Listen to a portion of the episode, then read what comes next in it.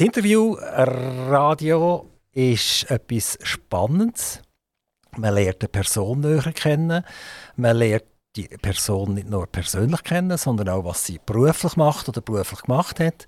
Und bei mir ist heute der Bernard Staub.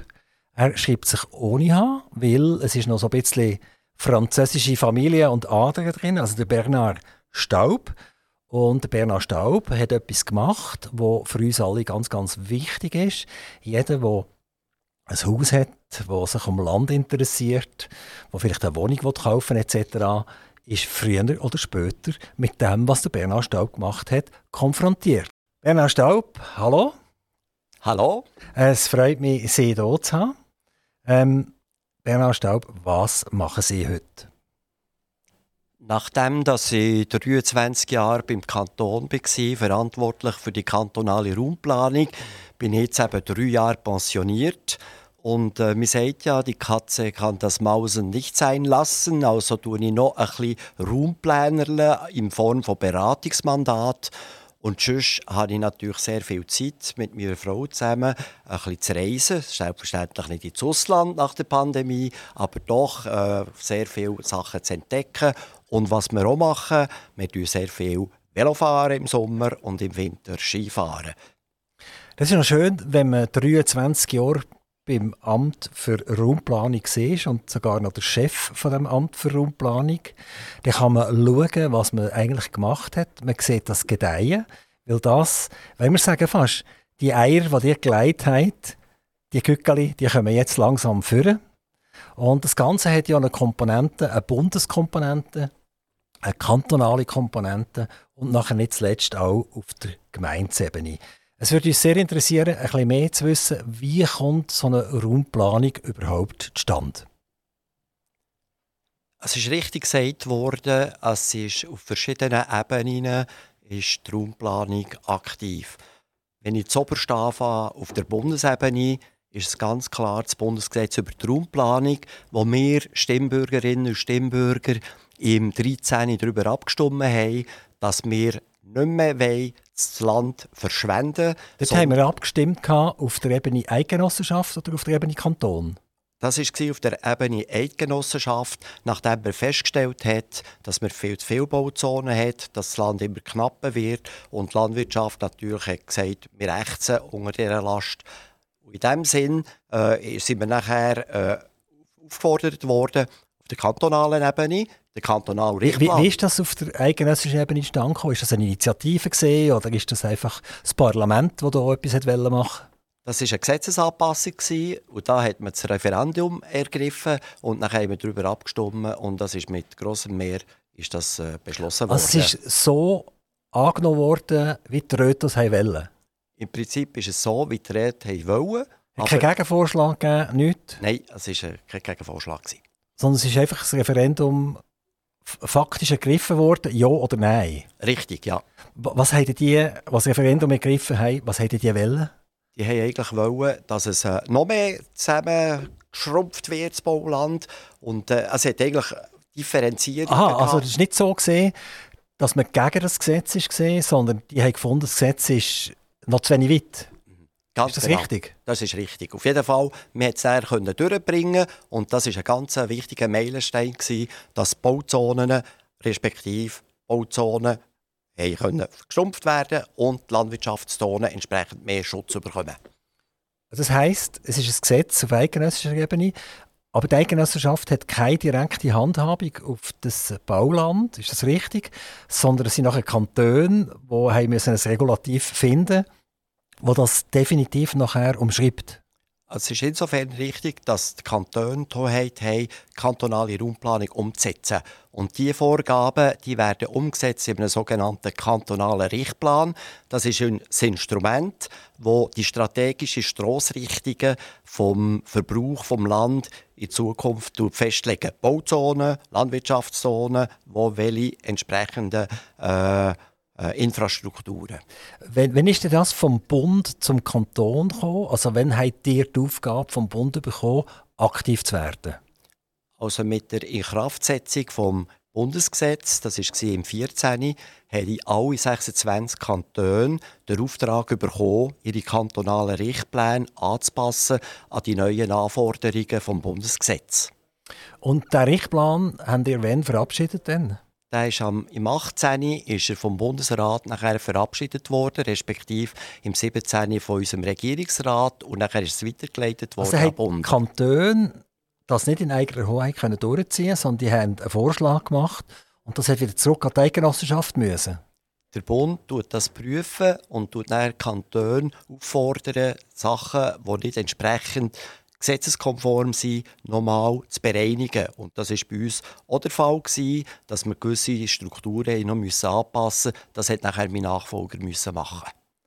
Also Sie haben den Richtplan zu 98 Prozent fertig machen während ihrer Arbeitstätigkeit beim Amt für Raumplanung. Und dann ist das an die Eigenossenschaft gegangen. Und die haben ein Korrektiv äh, gemacht und das ist zurückgegangen und dann hat man den, äh, äh, das Ding müssen anpassen. Und wann ist es nachher definitiv geworden? Also es war eigentlich dann schon definitiv, gewesen, aber der Bund hat jeweils Anpassungen und Ergänzungen verlangt und er hat auch Fristen noch definiert innerhalb von einem Jahr. Und das ist gemacht worden und in dem Sinn ist jetzt der kantonale Richtplan äh, integral in dem Sinn genehmigt vom Bund. Der Kanton hat nachher das vorgebracht und äh, vorgelegt. Hat der Stimmbürger auch noch mal etwas zu sagen dazu? Kanton Solothurn ist es so, dass der kantonale Richtplan äh, durch den Regierungsrat genehmigt wird. Also es ist ein strategisches, räumliches Instrument, das in der Hand von der Exekutive ist. Aber es ist richtig, in anderen Kantonen gibt es beispielsweise Parlamentsbeschlüsse diesbezüglich. Bei also im Kanton Solothurn, Solothurn haben wir Einwohner nicht mehr zu melden gehabt? Ihr habt zu melden als Einwohner über Mitwirkungsverfahren sogenannte Einwendungen. Sind die genutzt worden? Die sind sehr stark genutzt worden. Es war eine aufwendige Arbeit. Wir haben regionale Konferenzen durchgeführt. Die Leute konnten sich schriftlich äußern. Und zu jeder Einwendung hat es jeweils nachher eine Antwort gegeben, wo man gesagt hat, warum man etwas ändert oder eben, warum man etwas nicht ändert. Sehr oft sagt man ja, die dort oben machen eh, was sie wollen. Ist das bei euch auch der Fall gewesen? Also, ihr habt den Richtplan vorgelegt und dann sind die Einwendungen gekommen und die haben alle miteinander einfach abgeschmettert. Also ich denke, abgeschmettert nicht. Also kommen natürlich sehr viele Partikularinteressen, wo man muss sagen, das ist Sache der kommunalen Nutzungsplanung, aber auf der kantonalen Ebene hat es gewisse Justierungen gegeben, wo man politisch hätte können jawohl, das ist korrekt, das machen wir. Wir haben ein bisschen über Bundesebene geredet, also sprich Eidgenossenschaft. Wir haben darüber geredet, über den Kanton. Und jetzt ist das Ganze hängig bei den Gemeinden. Also es ist ja noch interessant, in der Schweiz mit unserem Föderalismus, zuerst äh, sich der Bund äußern, tut gewisse Grundlagen schaffen, der Kanton tut verfeinern und die Gemeinden tun nachher effektiv realisieren, wenn ich das äh, so darf richtig sagen. Jetzt ist das bei den Gemeinden angekommen. Wie geht jetzt das Geschäft weiter auf der Gemeindesebene? Jede Gemeinde ist verantwortlich für ihr äh, Gemeindegebiet und jede Gemeinde kennt Bauzonen, sie kennt Landwirtschaftszonen, sie kennt Schutzzonen das bedeutet also, dass jede Gemeinde ihre Ortsplanung regelmäßig überprüfen muss. Das bedeutet jetzt so, weil man neue gesetzliche Grundlagen hatte, sei es von Bundesebene, aber nachher im Berichtplan mit neuen Auflagen, dass jede Gemeinde ihre Ortsplanung muss revidieren muss. Das sind, ich würde sagen, vier-, fünfjährige Arbeiten, die in der Regel nachher äh, mit viel Mitarbeit von der Bevölkerung passiert. Jede Gemeinde macht ein sogenanntes räumliches Leitbild. Dort wird definiert, woher wollen wir. Wie sieht unsere Gemeinde in fünf bis zehn Jahren aus? Was ist zu machen? Und gestützt auf die Resultate gibt es nachher äh, eben einen Plan, einen Bauzonenplan und nachher den Gesamtplan, das sind für die Gebiete außerhalb von Bauzonen und die entsprechenden Reglemente. Jetzt, die Eigenossenschaft, die ist ja für uns Bürger relativ weit weg. Nachher der Kanton, naja, Der ist eigentlich, eigentlich auch, noch, auch noch weg, vielleicht nicht weit weg, aber er ist weg. Oder? So, und jetzt kommen die armen Gemeinden. Oder? Und die müssen jetzt realisieren und sagen, da die paar Quadratmeter die wir verdichten, die paar Quadratmeter dürfen wir nicht verbauen. Das heisst, die haben jetzt direkt mit den Leuten zu tun. Jetzt merken die Leute, was das für einen Einfluss hat. Was kann man sagen jetzt zum Beispiel im Kanton Solothurn? Wie stehen die Leute zu diesen Revisionen jetzt auf der Ebene Gemeinde, sprich, wenn es einem selber verwünscht? Gibt es Haufen Ärger oder geht das meistens glimpflich durch? Ich glaube, man muss ganz klar sehen, mit der neuen Gesetzesrevision hat das bedeutet, wir haben zu grosse Bauzonen. Die grosse Bauzone bedeutet, dass man gewissen Orten schauen muss, wo kann man auszonen und die zu grosse... Darf ich ja schnell eine Zwischenfrage stellen? Wenn ich jetzt... Ich habe Bauland und das wird jetzt auszont. Und in dieser Zeit, wo, wo das noch Bauland gesehen ist es gehandelt worden mit 850 Franken der Quadratmeter. Ich habe 1000 Quadratmeter, das wären 850.000 Franken. So, und jetzt wird es auszont. Ja, was heißt das jetzt für mich? Heißt es schlichtweg und tschüss, das war's. Leider hast du jetzt nichts mehr. Also es gibt Bundesgerichtsentscheide, die festhalten, dass man schon altrechtlich zu grosse Bauzonen hatte und äh, dass es eigentlich eine Nichteinzonung war. Folglich, wenn man das rausnimmt, kann man das entschädigungslos rausnehmen. Aber so einfach ist es natürlich nicht, das ist ganz klar. Aber man muss jeden Fall für sich anschauen. Auf jeden Fall, die Meinung war Ortsplanungsrevision, jede Gemeinde war die stärkste, die mehr Bauzonen ausscheiden konnte. Die Zeiten sind mit den neuen Gesetzesgrundlagen nicht mehr da, sondern es geht wirklich darum, der Blick gegen rein. Sicher zuerst, was mache ich mit meinen Bauzonen, wo kann ich verdichten und wenn es allenfalls eben zu viel hat, zu viel hat, bezogen auf die Bevölkerungsentwicklung, wo man sich vorstellt, dann gibt es eben die Auseinandersetzungen. Das, das klingt ja super, oder? Das klingt ja alles wunderbar, oder? Aber, aber ich stelle mir jetzt vor, ich hätte jetzt äh, ein Fleckchen Erde geerbt und das hat eben die 850'000 Franken wert und das nimmt man mir weg. Ich meine, das ist ja Verhältnis, das ist eine Enteignung an und für sich. Oder? Also ich verliere einfach von einem Tag auf einen anderen alles. Das kann ja sogar noch im Zusammenhang sein. Vielleicht habe ich äh, auf der anderen Seite von dem, von dem Bauland noch ein Häuschen und da habe ich Hypotheken und die haben ein bisschen mehr Hypotheken gegeben, weil ich noch Bauland hatte. Plötzlich ist das Bauland fort. Die Bank kommt zu mir und sagt, lass mal 200'000 Franken bitte zurückzahlen. Also das kann doch zu verheerenden Geschichten führen. Das ist richtig. Also ich kenne es aus meiner Tätigkeit, wo es äh, die erste Ortsplanungsrevision hatte, wo ich in den 90er Jahren war, im Schwarzbubenland, wo man Bauzonengrössen hatte, das doppelte Fassungsvermögen von der äh, Bevölkerung, solche Sachen hat es gegeben ist bis zu, zum Bundesgericht gegangen und die, das ist ausgezont worden. Aber jetzt, ich muss sagen, Heute hat man Bauzonengrössen, die nur punktuell gewissen Orten zu gross sind. Und dort sucht man Lösungen. Und das kann passieren. Ist nicht der Regelfall, aber es kann passieren, dass es ausgezont wird. Ja. Also wir sind mega gespannt hier im Kanton Solothurn, was da wird abgehen. Jede Gemeinde wird das ja ein bisschen anders handhaben. Also, wer in Zuchwil wohnt, ist bisschen anders als in Solothurn. Und wer in Biber ist, ist auch wieder ein anders. Ein bisschen. Also, da heisst es ein abwarten und Tee trinken. Kann man eigentlich ein Rechtsmittel nachher begehren, wenn mir das jetzt passiert? Dass man mir jetzt sagt, ich nehme dir das Bauland weg. Habe ich ein Rechtsmittel dagegen? Selbstverständlich. Also, das erste Rechtsmittel ist die Einsprache. Und nachher, wenn die Einsprache abgelehnt wird, kann man eine Beschwerde an den Regierungsrat machen. Wenn der Regierungsrat das auch ablehnt, geht man ans Verwaltungsgericht. Wenn das Verwaltungsgericht das noch einmal ablehnt, dann kann man ans äh, Bundesgericht gelangen. G genau. Das Verwaltungsgericht, das ist ja so etwas, oder? Wenn ich Verwaltungsgericht höre, dann komme ich schon weichlich neu über. Weil Verwaltungsgericht gehe ich ja, wenn ich gegen den Kanton losgehe, weil mir etwas nicht passt. Und ich kenne jetzt Verhältnis nicht und Statistik nicht. Ich behaupte jetzt schlichtweg etwas, dass in der Mehrheit von den Entscheidungen ein Verwaltungsgericht äh, am Kanton Recht gibt und der kleine Bürger nicht Recht bekommt. Dann müsst ihr weiter als Bundesgericht und dann wird es so richtig teuer, aufwendig, teure Anwaltskosten etc.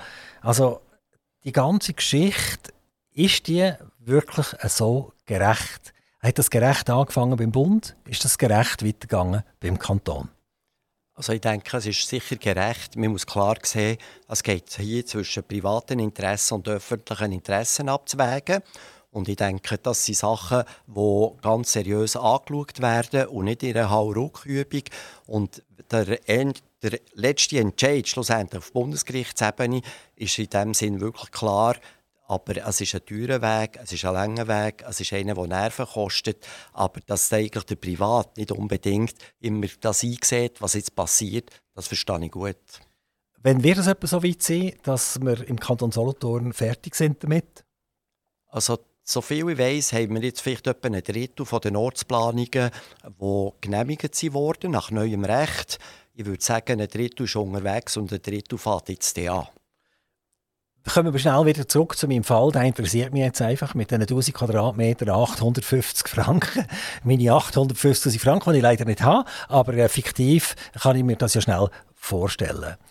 Jetzt, wenn das Ganze im Gang ist noch und ich merke, ups, das weiss ich mir auszonen, oder? Kann ich dann noch schwupps noch schnell ein Häuschen draufbauen? Also es kommt darauf an, wenn es äh, erschlossen ist und äh, Bauland äh, fähig ist, das Ganze, im Sinn, dass es die Infrastruktur da ist, dann kann man sicher etwas machen. Das ist möglich. Das ist das eine. Aber etwas, was man nicht vergessen darf, gleichzeitig hat man ja auch ein Planungsausgleichsgesetz genehmigt. Und das Planungsausgleichsgesetz kann für die Härtefälle, oder, wo wirklich eine Entschädigung müsste, äh, äh gesprochen werden, dann kann man nachher eine Entschädigung bekommen für einen Verlust, der jetzt da angezogen ist. Ist das Ausgleichsgesetz sagt das Folgendes, Sie müssen mich korrigieren, dass Leute, die plötzlich Bauland bekommen, die vorher kein Bauland hatten, die generieren einen massiven Mehrwert. Das heißt, der Staat kann an diesem Mehrwert partizipieren und umgekehrt kann er das Geld wieder brauchen für andere, wo man auszont und wo man etwas wegnimmt um denen etwas zu geben. Ist das richtig? Das ist ganz richtig. Das ist ein neues Instrument. Aber äh, wir müssen uns so bewusst sein, wir haben nicht mehr Haufen Einzonungen. Oder? Durch das ist die Frage, wie wird eigentlich die Kasse geöffnet. Und das andere ist auf der anderen Seite, dass wir eher mehr Auszonungen haben, die man müsste nachher entschädigen müsste. Komplizierte Materie, Eigenassenschaft, Kanton, Gemeinden, es geht um viel Geld. Viele finden es toll, viele finden es grün, andere sind hässig darüber. Naja, wir werden sehen, wie es rauskommt. Bernhard Staub, jetzt haben wir den Businessman gehört. Jetzt möchten wir gerne noch etwas wissen, wie, wie der kleine Berni angefangen hat, bis er der grosse Bernhard Staub ist äh, als Chef von der kantonalen Verwaltung vom Amt für Raumplanung. Wie ist das vor sich gegangen? Ich bin ursprünglich aus der Region Bern, aufgewachsen in Zollikofen. Das gehört man übrigens. in Bern äh, nachher studiert. Meine Familie, wir waren lange in Bern in Lengas und nachher, wo die Kinder kamen, wie es so manche Familien gibt, da sind wir auf Wolle bei Bern übergezogen. Und nachher hat sich die Chance gegeben, 1995 äh, hier auf Solothurn zu kommen für die Stelle als Kantonsplaner. Und das ist, äh, sagen wir mal, von der Familiensicht aus gesehen, doch ein wichtiger Entscheid gewesen, wo man müssen schauen Mit drei Kindern, die Frau, ist sie auch bereit zu kommen? Was geben wir auf? Was finden wir hier? was hätte die Frau müssen bieten, damit sie gekommen ist? Ich glaube, sie hat auch müssen einsehen dass es für mich eine spezielle Herausforderung ist, nachdem ich zehn Jahre und vor allem noch drei Jahre in einem privaten Planungsbüro war und zehn Jahre beim Bundesamt und dass das eine ganz große Chance ist, weil Raumplanung findet effektiv auf der kantonalen Ebene statt, die ganz wichtige äh, Koordination zwischen Bund und Gemeinden. Also anders ausdrücken, meine Frau hat sich das gut überlegt und wir haben nachher eine gute Situation gefunden, mit einem Wohnort. Wir sind jetzt dritten daheim und haben eine gute Situation gefunden, auch für die Kinder. Die Schulen von der Kleinsten. Wir haben noch einen behinderten Sohn, der hat sich einschulen in der HPS und der älteste Sohn war gerade gut, er konnte nachher in die fünfte Klasse in Rüttenen einsteigen. Meine Frage hat ja angefangen beim kleinen Berni. Hat der kleine Berni schon in das Ingenieurwesen eintreten und hat schon von Anfang an Freude gehabt an Häusli und Gräsli und diese Sachen. Also der kleine Berni hat eigentlich immer Freude gehabt an Landschaften und zwar was bauen wird in den Landschaften. Und ich habe zuerst Geografie und Volkswirtschaft in Bern studiert, bin nachher auf St. Gallen in das privates Büro und habe dann festgestellt, es ist sinnvoll, dass ich noch an der ETH ein Raumplanungsstudium mache. Das war ein sogenanntes Nachdiplomstudium und dort ist man natürlich sehr nach bei der Technik gewesen, eben Infrastruktur. Was seid ihr von Beruf eigentlich? Seid ihr Geograf oder, oder was? Ich bin Geograf, respektive Raumplaner ETH. Also später ist das ja noch dazugekommen, die Raumplanung ETH, aber am Anfang war das Geograf. Äh, habt ihr gedacht, ihr werdet äh, Lehrer? Als also, Geografielehrer? Ich habe auch ein Geografie-Lehrerdiplom gemacht, weil ich lange noch Assistent war bei einem Professor in Geografie. Aber ich habe eigentlich das nie als Ziel gehabt, Lehrer. Aber für mich war es wichtig, methodisch, pädagogisch gewisse Grundlagen zu erarbeiten, die ja sehr wichtig sind, wenn man auf kommunaler Ebene oder auch kantonaler Ebene mit den Leuten zusammenarbeiten tut. Jetzt, wenn ich hier äh, einen Pädagoge vis-à-vis von mir habe, einen Geograf vis-à-vis von mir habe und einen, der sich in der Raumplanung auskennt, äh, würde ich sehr gerne eine persönliche Frage stellen und die ausnutzen. Ich habe ein persönliches riesengroßes Defizit. Wenn ich neu hergehe und ich habe drei Kurven gemacht, irgendwie in einer Stadt oder so, weiß ich nachher nicht mehr, wo ich bin. Gibt es irgendwie etwas, wo man sich orientieren kann, dass man das Auto wieder findet, beispielsweise, wo man es parkiert hat und, und nicht plötzlich einfach umstochert und keine Ahnung mehr hat. Ich nehme an, dir, dir geht mit offenen Augen durch die Welt durch Ihr seht das, was für einen Rotschlag könnte man mir geben, dass ich in Zukunft nicht wie ein wildes Huhn in diesen Städten umeinander laufe. Also es ist interessant, der Friedrich Dürrematt der hat selber mal eine Skizze gemacht und er hat auch so Landmarken festgehalten, für irgendwo herzugehen. Und ich denke, für mich persönlich auch ist das ein ganz wichtiger Punkt. Wenn ich irgendwie irgendwo bin, dann weiss ich, aha, hier ist das Hochhaus mit den blauen Fenstern und dort muss ich nachher bei dem Signal rechts und und und. Das sind für mich Landmarken und vielleicht habe ich das jetzt gelernt in der Zwischenzeit. Für mich ist das ganz wichtig. Ich stelle es immer fest, meine Frau verliert sich auch noch in der Orientierung und ich habe ein sehr gutes Orientierungsvermögen. Also das, das, scheint, das scheint bei den Ehepartnern so zu sein. Die finden sich wahrscheinlich so. Ich jetzt ich, nie gewusst, wieso äh, dass ich meine Ehepartnerin so gerne habe, selbstverständlich. Das Grund ist wahrscheinlich einer, einer von diesen vielen, selbstverständlich, dass sie einfach immer weiß, wo man ist. Das ist unglaublich, ich staune rum. Und ich, wie gesagt, wenn ein wildes Huhn hinter nachlaufen und sagen, hey, das sind wir doch nicht durchgelaufen, das ist selbstverständlich. Und bei euch ist es umgekehrt, oder? Also ist das nicht eine, eine, eine Mannesgeschichte oder eine Frauengeschichte, sondern das scheint irgendwie eine Gabe zu sein. He? Okay, also ich muss mir einfach ein bisschen mehr äh, merken, offene Augen, muss sagen, da bin ich links gegangen, da bin ich rechts gegangen. Blöd ist einfach, wenn ich nachher nicht weiss, wenn ich dort bin, bin ich jetzt dort links oder bin ich jetzt dort rechts gegangen. Also eigentlich, das interessiert ja unsere Zuhörer nicht, wie schlecht dass es mir geht, wenn ich in einer Großstadt bin, aber merci für den Tipp. Okay, der kleine Bernie hat schon Freude gehabt an Landstrichen und an Geografie. Und dann ist es wie weitergegangen mit der Schule. Also mit der Schule äh, ist es so weitergegangen, dass ich im Gymnasium zu Bern war.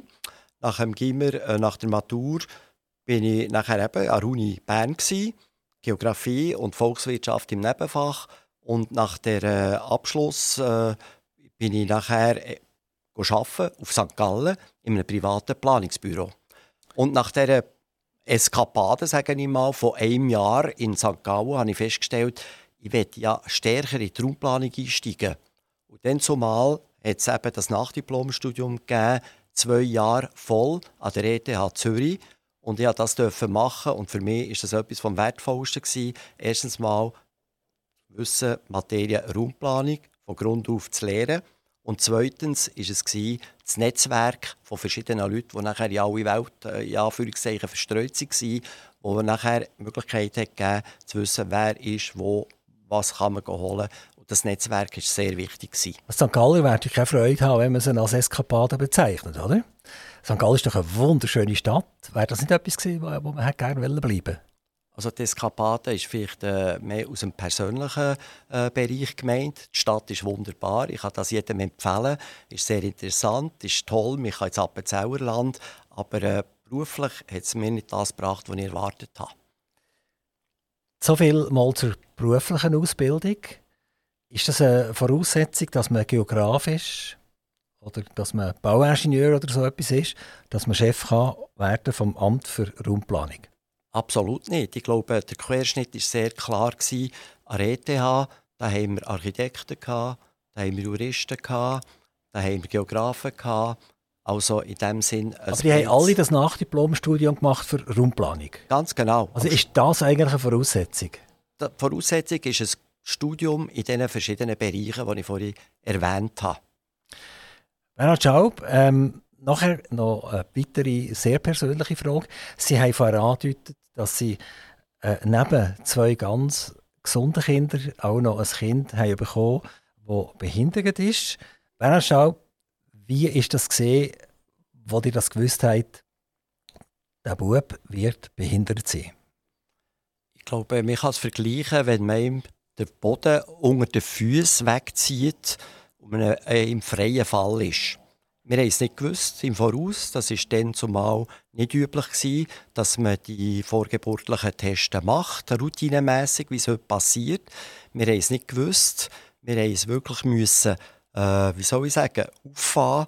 Vor allem im Vergleich zu den anderen Kindern da hat man irgendwie ein Bild. Oder? Man hat das Gefühl, die wachsen auf, die gehen in die Schule, die machen eine Lehre oder studieren und finden selber eine Familie. Und wenn man nachher ein Kind mit Beeinträchtigungen hat, weiß man noch nicht genau, wie geht das, was passiert. Was noch dort den Boden weggezogen hat unter den Füßen, hat er dort schon können sehen, was alles auf euch zukommt, oder ist das fast wie ein schwarzes Loch? Also am Anfang ist es wie ein schwarzes Loch, das ist ganz klar. Aber ich glaube, wir haben, äh, das darf ich sagen, eine gute Beziehung, das hat die Beziehung zwischen der Frau und mir noch gestärkt, wo wir nachher uns haben informiert, um was geht Wir sind auch begleitet worden durch entsprechende Leute, sei es äh, von einem Kinderarzt oder sonst Leute, die ihn begleitet haben. Und irgendwann ist man wieder bödelt und sieht, in welche Richtung das es gehen kann. Der Sohn hat den Namen Pascal. Und äh, könnt ihr uns auch ein den Weg von Pascal Staub erzählen? Also, er war auch ein kleines Kind und mittlerweile eine erwachsene Person. Wie war der Werdegang von Pascal?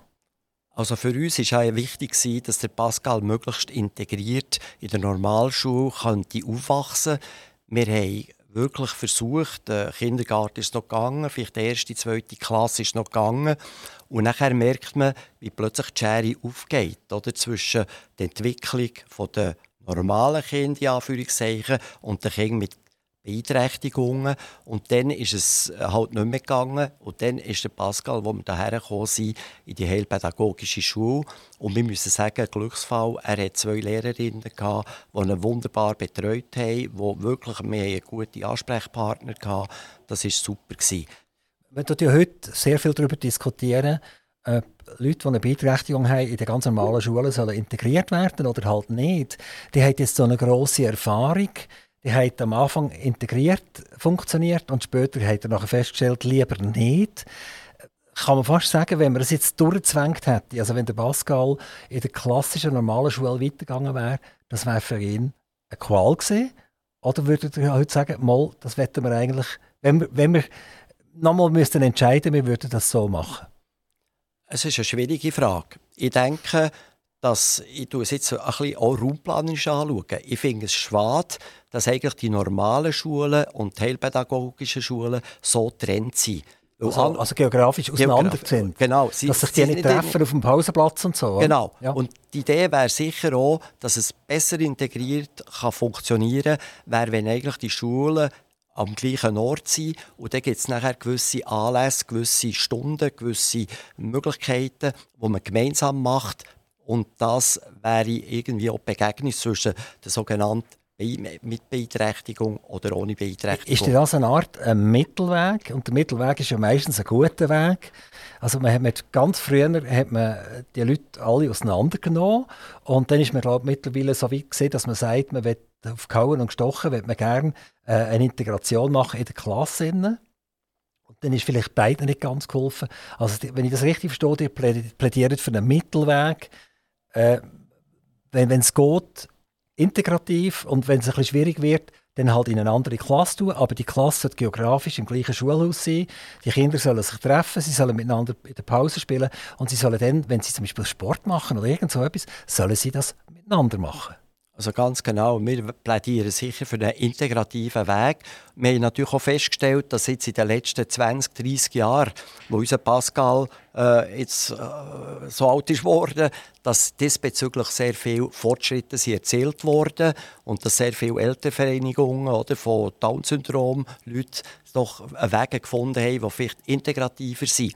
Aber zu unserer Zeit, oder, muss ich sagen, ist da der gemischte Weg durchaus ein Weg, wie wir uns das vorstellen könnten. Wobei räumlich, wie schon gesagt, ist das meistens so, dass eine heilpädagogische Schule irgendwo in Ecke von einer Gemeinde ist oder von einer Stadt und die andere Schule an einem anderen Ort. Wir haben jetzt über die Behinderung geredet, über das Down-Syndrom.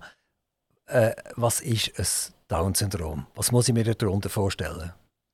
Wir haben ja verschiedene Chromosomen und beim Chromosom 21 ist eins mehr, also Trisomie, es sind drei Chromosomen und die bewirken die Veränderung, also die kognitiven Einschränkungen von, von dieser Person. Aber ich muss gerade sagen, es sind Einschränkungen, die man kann versuchen kann zu bearbeiten. Ich sage wirklich bearbeiten. Unser Pascal der kann lesen, er kann ein bisschen schreiben und er hat zum Beispiel auch bezüglich Sport, oder, er hat Möglichkeiten, er fährt Ski, er tut schwimmen, also er hat eine gewisse Selbstständigkeit und da muss ich sagen, es ist viel Arbeit dahinter, aber es ist ein lebenswertes Leben. Der hat drei Kinder. Zwei sind gesund, so genannt. Das klingt so ein bisschen komisch. Der Pascal ist ja genauso gesund. Er hat einfach äh, etwas mit auf den Weg bekommen, was bisschen anders ist.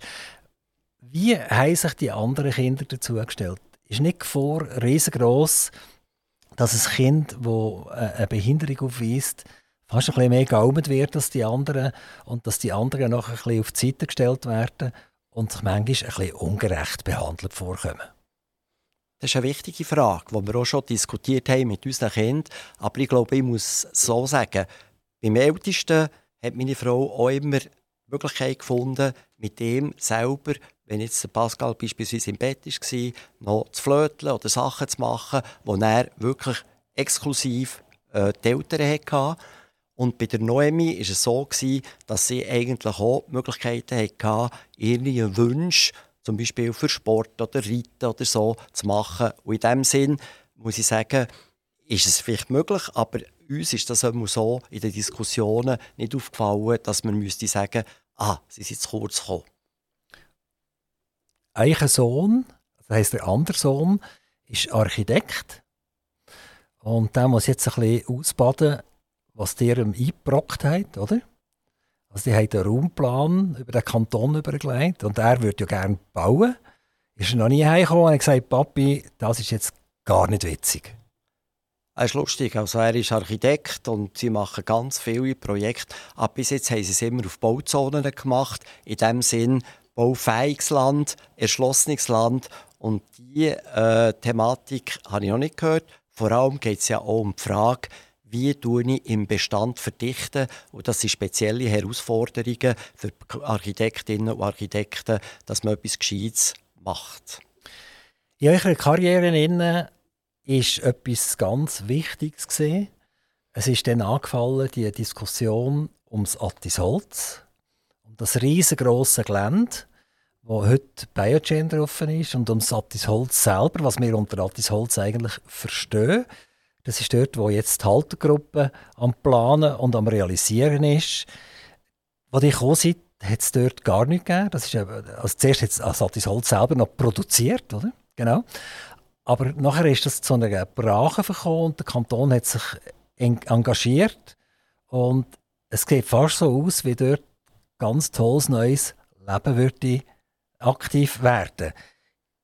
Was habt ihr dort beigesteuert und warum ist das so weit gekommen? Wo Zattis Holz ist zugegangen, ist eigentlich eine grosse wie soll ich sagen, eine Schreckensmeldung durch den Kanton durch. Die Frage war, was machen wir mit 50 Hektaren Industrieland, wo eigentlich gut gelegen ist, wo niemand im Moment gerade will, was passiert. Und das ist für mich die raumplanerische Herausforderung gewesen. Und da komme ich wieder auf das Netzwerk von dem Nachdiplomstudium. Es hat einen Professor gegeben, der ist jetzt so äh, pensioniert, Bernd Scholl, wo ich ihm angerufen habe, gesagt, du, was machen wir mit so einer Fläche? Und das Thema war, das haben wir schon während dem Studium angeschaut, Testplanung. Eine Testplanung machen, das heisst, dass man überlegt mit verschiedenen Teams, was könnte auf diesem Areal passieren. Und wir hatten einen Regierungsrat, der Walter Straume, der gerade begeistert war. Wir haben auch die Grundeigentümer die damaligen können überzeugen, dass es richtig ist, eine Testplanung zu machen, damit man überhaupt weiss, in welche Richtung man das Gelände er, er entwickeln. Er von beiden Seiten. Also wir reden einerseits von der Entwicklung des eigentlichen Attisholz, also den ganz, ganz vielen alten Gebäuden. Und wir reden von der freien Landstück, wo, wo Biogen jetzt drauf ist. Also es ist um beides gegangen. Also ist um beides gegangen, das ist richtig. Und dann hat der Regierungsrat einen strategisch richtigen Entscheid getroffen, indem dass er das Land hat können, oder grosse Teile davon kaufen Anders ausgedrückt ist der Kanton nachher der Grundeigentümer und hat nachher Handlungsfreiheit gehabt, um zu sagen, in welche Richtung es soll gehen Und im Kanton Solothurn, das ist schon so eine Spezialität, wo man solches Land kann im Finanzvermögen kaufen ohne dass man muss die Bevölkerung fragen ob man darf, sondern der Regierungsrat kann den Entscheid fällen, das Land zu kaufen. Gestützt auf die Testplanung hat man nachher entsprechend Investoren gesucht und ich muss sagen, wenn ich heute gehe, das ist für mich ein Highlight, Halter AG, ein valabler und sehr äh, guter Investor, der Zeit hat, der ganz gute Ideen hat für das Umsetzen und im Süden die Firma Biogen, wo natürlich äh, jetzt da auch einen Produktionsstandort aufbauen hat mit einem riesigen Investitionsvolumen. Habt ihr irgendwelche neue Nachrichten? Biogen hat ja das aufgebaut im Sinn für äh, Reaktoren für ein Alzheimer-Medikament zu produzieren. Das Alzheimer-Medikament hat dann mal eine provisorische Zulassung in den USA bekommen. Mittlerweile ist das sehr umstritten. Und es gibt im Moment kein Alzheimer-Medikament, das wirklich, wenn man sagen, bewiesen hat, dass es funktionsfähig ist. Es ist eine Mehrmilliarden-Investition zuletzt vermutlich für Biogen. Ähm, wie sieht das aus? Ihr irgendwelche Nachrichten? Kann Biogen, wenn sie es nicht können, für das Alzheimer-Medikament brauchen, sonst brauchen? Oder laufen wir dort in eine riesengroße Katastrophe hinein? Also ich bin nicht in der Lage, da eine Antwort zu geben. Ich bin auch nur informiert aufgrund der Zeitungen. Aber ich denke, das ist ja eine Milliardeninvestition, wo eine Firma wie Biogen nicht einfach Telgel aufgeben kann, sondern die Frage ist, gibt es allenfalls Verlagerungen von anderen Standorten, die weniger attraktiv sind, zu Lutherbach. Ich kann das aber nicht äh, beurteilen im Moment. Also wir, wir hoffen selbstverständlich für die kantonale Bevölkerung, dass aus Biogen ein guter Steuerzahler wird, der uns entlastet und nicht das Gegenteil passiert, dass wir dort plötzlich eine moderne äh, Industriebrachen werden haben. Das Gleiche hoffen wir äh, von der Halter. Sie haben gesagt, sie haben Zeit, das zu machen. Wenn man das anschaut, also wenn man das als Holz läuft und die alten äh, Gebäude anschaut, dann muss man sagen, ist das echt überhaupt möglich, dass die Firma Halter dort zuletzt einen Franken kann verdienen kann. Aber vermutlich machen sie es, oder? Sonst würden sie es vermutlich nicht machen. Wie, wie ist die Zusammenarbeit mit Halter zustande gekommen? Also die Zusammenarbeit mit Halter ist insofern zusammen, äh, zustande gekommen, dass man ein Vertrauensverhältnis hat aufgebaut zwischen den Behörden und zwischen der Firma Halter. Es sind immer die gleichen Leute gekommen. Sie haben etwas versprochen, sie haben das gehalten. Die Behörden haben kooperativ zusammengearbeitet. Und zwar muss ich sagen, das sind die kommunalen Behörden, sowohl auch die kantonalen Behörden. Und wenn ich sehe, jetzt ist die Nutzungsplanung genehmigt worden von der Attisholz Nordareal. Es ist jetzt äh, gerade ein Studienwettbewerb gemacht worden für die Freiraumplanung und gestützt auf das werden jetzt die ersten Wettbewerbe ausgeschrieben Und ich denke, im Jahr 2025 werden wir die ersten Bauten sehen, die dort äh, realisiert werden. Wir haben die Gemeindepräsidentin von Riedholz auch schon dürfen begrüßen bei Aktivradio. Und sie hat uns erzählt, Riedholz wird sich verdoppeln. Also es gibt in diesem Gelände von Mattis Holz nochmal so viele Leute, nochmal so viele Einwohner, wie sie heute haben. Sie hat ein bisschen erzählt, wie sie das gemacht haben ähm, mit der Finanzierung. Relativ clever, glaube ich? Die äh, sagen, jedes Mal, wenn etwas bewilligt wird und realisiert wird, muss Halter AG eben eine Mehrwertabschöpfung machen und das der Gemeinde überweisen, damit die Gemeinde wieder Strassen, Kindergärten, Schulen etc. für doch die massive Erweiterung kann bauen kann. Bernhard Staub, es ist an mir ganz, ganz, ganz herzlich Dank. Es war spannend. Gewesen. Ich hoffe, für euch aktiver Radiohörer ist es auch spannend. Gewesen. Ich bin immer noch nicht ganz einig mit meinen 850'000 Franken. Das muss ich mir noch ein bisschen überlegen. Vielleicht muss ich doch noch ganz schnell bauen. Nein, Witz ist ein Witz. Leider habe ich es nicht. Aber wer weiß, vielleicht wird ja noch etwas daraus. Bernhard Staub, ganz, ganz herzlichen Dank und bis bald wieder bei Aktiv Radio.